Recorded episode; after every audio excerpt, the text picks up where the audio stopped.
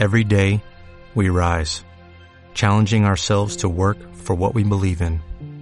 At U.S. Border Patrol, protecting our borders is more than a job, it's a calling. Agents answer the call, working together to keep our country and communities safe. If you're ready for a new mission, join U.S. Border Patrol and go beyond. Learn more at Thank.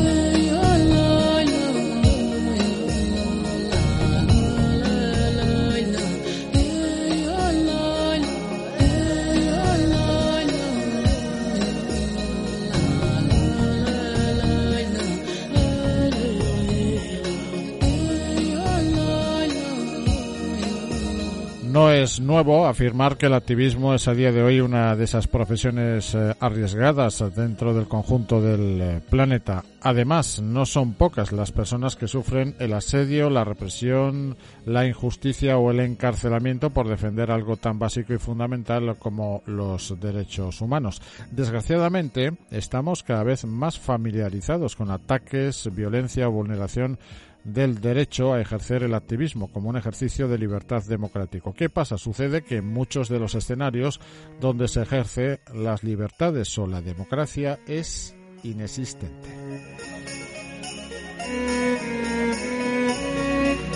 Y en el caso de las mujeres activistas, pues qué vamos a decir, las situaciones de hostigamiento y hostilidad cobran un plus e incrementan el nivel de riesgo para la propia vida de quien milita en una causa o se compromete con un cambio social o colectivo. Ante este preocupante escenario, la iniciativa mesoamericana de mujeres defensoras de derechos humanos, IM Defensoras, ha puesto a rodar una campaña bajo el lema Defensoras Semillas del Cambio, una forma de visibilizar, por ejemplo, y reivindicar esfuerzos como es el caso de María Magdalena Cuchoc, Guatemala, Wendy Flores, Nicaragua o Flor de María Hernández en El Salvador, una extraordinaria acción y esfuerzo que desde luego nos proponemos abordar hoy con Marusía López, activista y codirectora ejecutiva de Iniciativa Mesoamérica de Mujeres de Derechos Humanos. Marusía, bienvenida a Contraparte, ¿qué tal? Hola, ¿qué tal? Bueno, ¿en qué situación se encuentran las defensoras defensoras de derechos humanos, por ejemplo, en Centroamérica. Mencionábamos a tres eh, referentes en Guatemala, en Nicaragua, en El Salvador, pero también en América Latina y en el resto del mundo. Bueno, como tú bien decías, eh, lamentablemente un hecho tan importante y que ha sido el motor de, del desarrollo y de la evolución de la humanidad, como es la defensa de los derechos humanos, hoy en día sigue siendo una actividad de alto riesgo. Y eso lo sabemos bien las defensoras de derechos humanos que vivimos en México y Centroamérica, donde atreverse a alzar la voz donde exponer las, las injusticias cometidas por los gobiernos, pero también por las empresas y otros poderes fácticos que, que están utilizando la, la violación, la violencia eh, contra las comunidades, contra eh, las, em, las personas para, para enriquecerse. Entonces, este atrevimiento y este trabajo tan importante de alzar la voz por las personas vulnerables, por las personas que han vivido injusticias, se, se paga caro en la región. Eh, nosotras en la iniciativa tenemos un sistema de registro y em, solamente en 2019 registramos 2.372 agresiones solamente contra mujeres defensoras de derechos humanos. La ONU ha, establecido que, América Latina es una de las regiones más letales para ejercer la defensa de los derechos humanos, sobre todo en, aquellos casos, y eso toca también a la realidad aquí en el Estado español, donde las defensoras están protegiendo sus comunidades del despojo de empresas extranjeras que buscan arrebatarles sus territorios para, para poner empresas extractivas. Entonces, ese es un poquito de, de la realidad tan difícil que se está viviendo en la región. Tú eres activista procedente de México, ¿no? Sí, sí, sí, yo soy mexicana. Mexicana. Bueno, en México la cosa tampoco. Bueno, Centroamérica en sí eh, es muy preocupante eh, por diferentes condiciones, eh, por una coyuntura muy compleja, pero México también resulta muy complejo, ¿no? Defender los derechos humanos. No es la primera ocasión que se asoma esta ventana de contraparte un activista procedente de, esa latitud del mundo con numerosos problemas o que ha tenido que buscar amparo en un programa de, de refugio de alguna organización internacional. ¿Es tu caso, Marusía? No, no, no es mi caso. Afortunadamente, eh, bueno, si bien la violencia es una realidad que, que nos expulsa a muchas de, de nuestro lugar de origen, pero, pero yo lo que he trabajado estos años es sobre todo acompañar, acompañar a, a compañeras activistas, a defensoras de derechos humanos que han vivido situaciones de riesgo, de criminalización, eh, intentos de asesinatos, bueno, una gama muy preocupante de violencias y, y mi trabajo se ha centrado en, en acompañarles, en, en ser parte de sus procesos de protección en el marco del trabajo que hacemos en la iniciativa mesoamericana de defensoras desde hace 10 años. ¿Qué zona te preocupa más? ¿Qué zona? ¿O qué región o qué parte del mundo de las mencionadas te, te preocupa más a día de hoy? Bueno, mira, la realidad de cada país es distinta. México, como bien decías, eh, bueno, viene de décadas de, de una situación de violencia y provocada, entre otras muchas cosas, por la enorme desigualdad económica, por el saqueo eh, incesante de sus recursos naturales, por las políticas económicas impuestas desde el Banco Mundial, el Fondo Monetario Internacional o los países del llamado norte global, que han dejado al país en una situación insostenible de, de pobreza que ha provocado una violencia sin precedentes en la historia democrática del, del país. Eh, las desapariciones forzadas, los feminicidios, esa violencia que, que, que, hemos sentido todas de alguna manera en nuestras vidas cercanas, eh, no es gratuita, no tiene que ver con el carácter de las personas de México, tiene que ver con, con esa situación de desigualdad y de empobrecimiento y, y la violencia que ésta genera. Y con un, un Estado, con un gobierno que por décadas se dedicó a, a callar las voces, sobre todo de las mujeres que, que alzaban la voz. Los niveles de criminalización, de encarcelamiento, de activistas, de represión, de la protesta social, pues eran una realidad cotidiana. Actualmente, se están haciendo algunos esfuerzos para cambiar esta situación, pero lo cierto es que el, el nivel de gravedad eh, y de infiltración en las instituciones de, de, empresarios, de narcotraficantes, de una serie de poderes fácticos, están haciendo muy difícil cambiar la, la situación. Y luego tienes Honduras, que viene de una de un golpe de Estado y que enfrenta también un nivel de despojo extractivo eh, brutal. Lo vemos ahora con las comunidades garífunas que, que viven asesinatos, eh, saqueos de sus, de sus territorios, con la completa complicidad de las, de las autoridades. Eh, o Nicaragua, donde lamentablemente, a pesar de venir de una historia revolucionaria, pues igual el, desde el poder se ha, se ha eh, logrado un, un, un enriquecimiento ilícito, una desprotección de las personas y un terrible nivel de, de criminalización y de asesinatos de, de activistas. Entonces, cada país tiene su propia realidad, pero todos todos coinciden en esta situación insostenible de violencia contra las mujeres defensoras.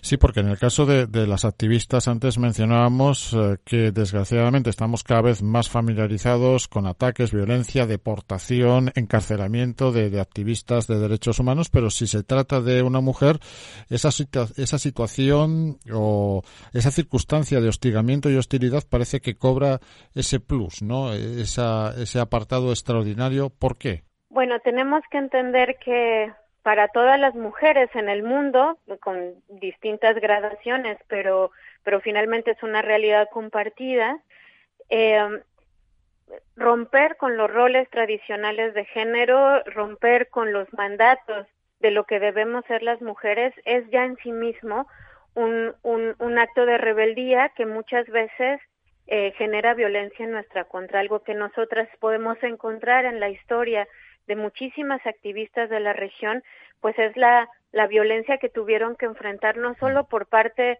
de, de, los gobiernos, de las empresas o de los poderosos a quienes se enfrentaban, sino también por parte de sus entornos más cercanos, de sus familias que no compartían las luchas y el trabajo y la participación política de estas compañeras, de, de incluso de sus parejas, ¿verdad? Que le reclamaban que no eh, asumieran el rol tradicional eh, de madres y de cuidadoras.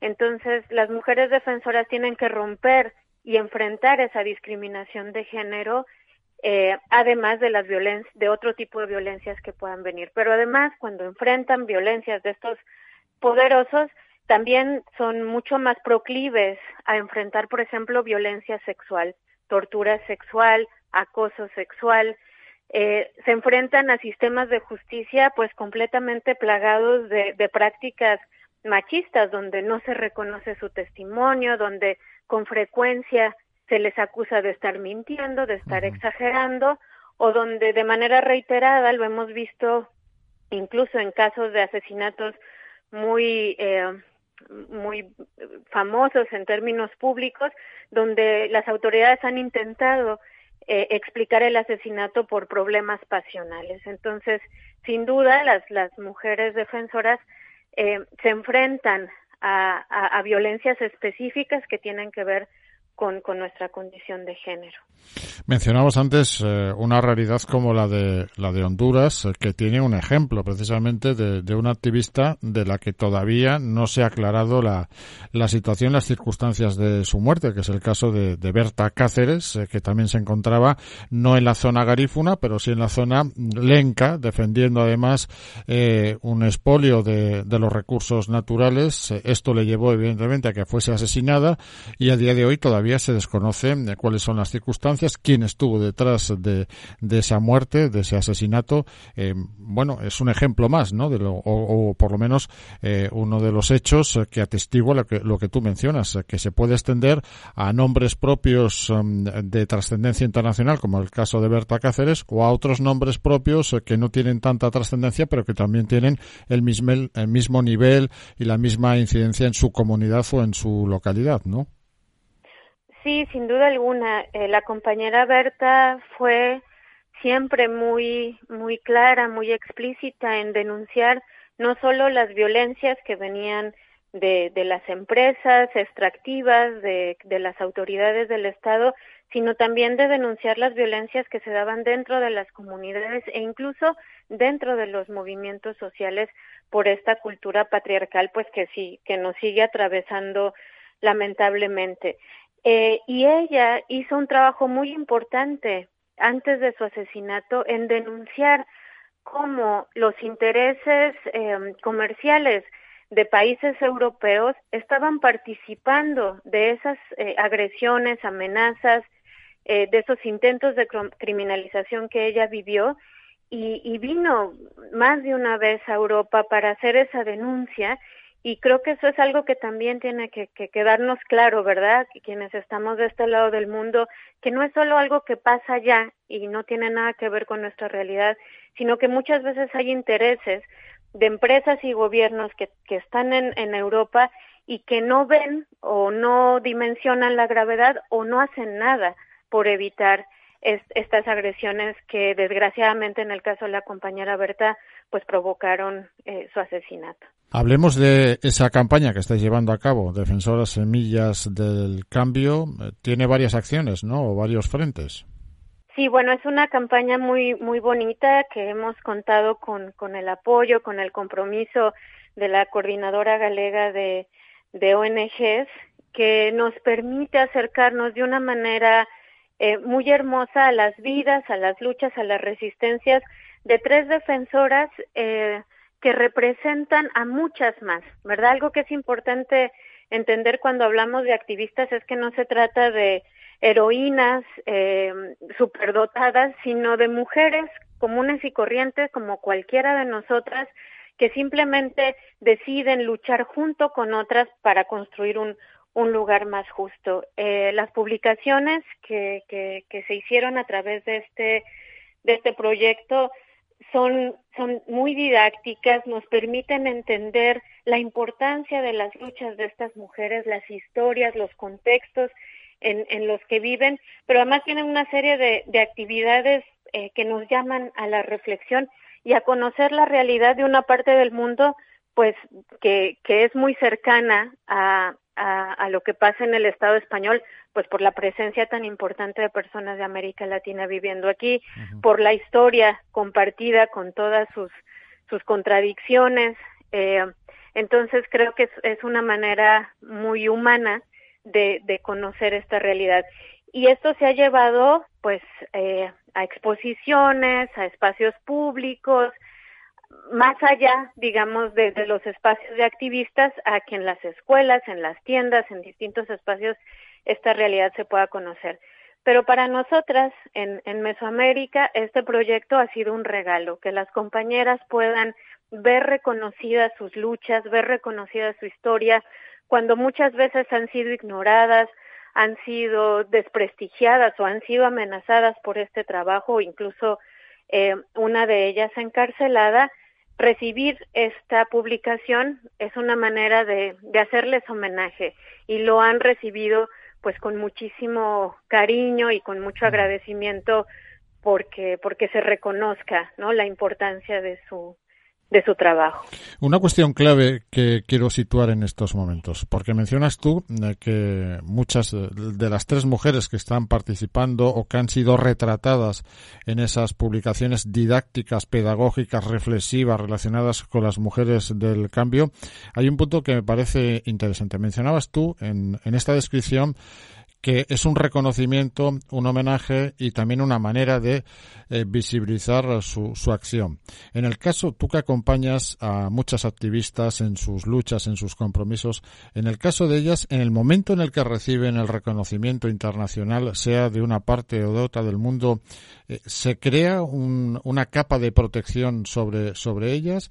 Eh, logramos con ese reconocimiento desde, desde fuera que, que finalmente su vida por lo menos esté un poco más protegida, Marusía? Bueno, el reconocimiento público es uno de los elementos de la protección, ¿verdad? eh, es una manera, como tú bien decías, de legitimar eh, que esas luchas son válidas, que son importantes y que hay una comunidad observante y vigilante de, de, de lo que les pueda pasar a estas compañeras.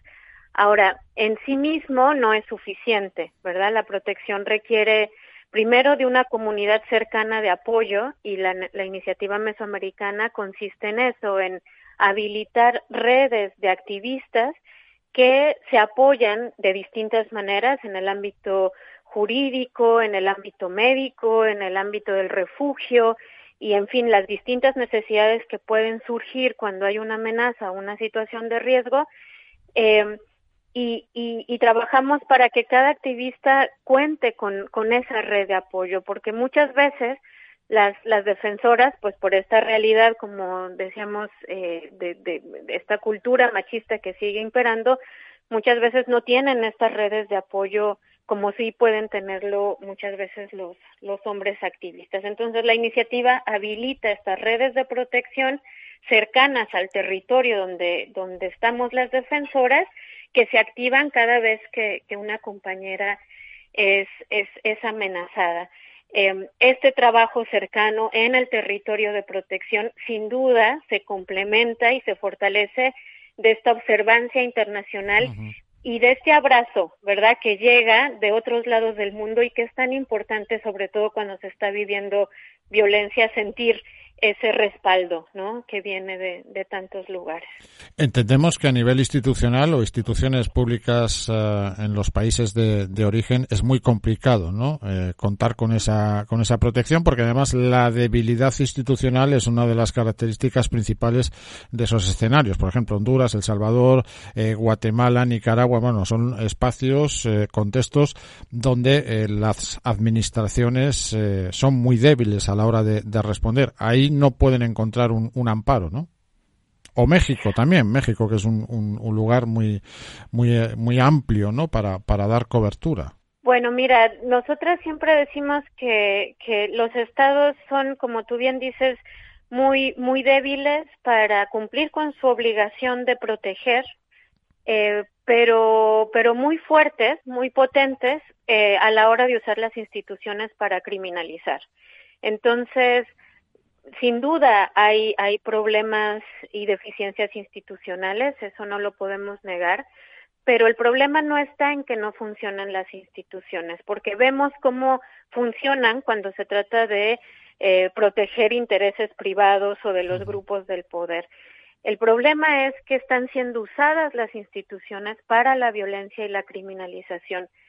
Ha habido esfuerzos, por ejemplo, en El Salvador hay una ley, un mecanismo de protección a personas defensoras. Eh, em, en, en, Honduras, en, El Salvador, perdón, se está trabajando también una, una ley en este sentido. En México existe un mecanismo de protección para activistas y periodistas pero nos enfrentamos a una realidad mucho más complicada que es eh, la impunidad, ¿verdad? El hecho de que se usen las instituciones para agredir y que no se sancione a los funcionarios y funcionarias implicados en estas agresiones o que muchas de las agresiones eh, encontremos un patrón de colusión, de complicidad entre autoridades y grupos criminales, empresas transnacionales etcétera. Entonces, si bien se ha trabajado y desde la iniciativa hay organizaciones que han apostado por crear estos mecanismos oficiales de protección, lo cierto es, lo cierto es que mientras haya eh, una intervención directa de las autoridades en las agresiones activistas, pues poco se podrá tener de protección eh, de, de su parte. Pues nos queda bastante más claro de cuál es la situación actual de las activistas eh, en el mundo, su situación, cuáles son sus mecanismos de protección y de desprotección. Por cierto, un último apunte, Marusía, en dentro de la campaña Defensoras Semillas del Cambio, aquellos que quieran acceder a esas publicaciones, eh, a esos libros, a esos retratos de esas activistas, ¿los pueden encontrar en algún lugar concreto? En, en la página Galicia Solidaria Pueden encontrar los, las publicaciones tanto en galego como, como en castellano. Eh, y realmente se las recomiendo, no solo porque narran de una manera hermosa la vida de estas compañeras, sino porque contienen una serie de actividades para hacer en las escuelas, para detonar reflexiones en, las familias, en fin, son, son realmente un, un trabajo que vale la pena que vale la pena conocer. Reflexiones de profundidad las que se nos propone en esta campaña Defensoras Semillas del Cambio, Marusía López, activista y codirectora ejecutiva de Iniciativa Mesoamericana de Mujeres Defensoras de Derechos Humanos. Ha sido un honor, un privilegio tenerte aquí hoy aquí en, en Contraparte. Gracias. Muchísimas gracias a ustedes. Hasta luego.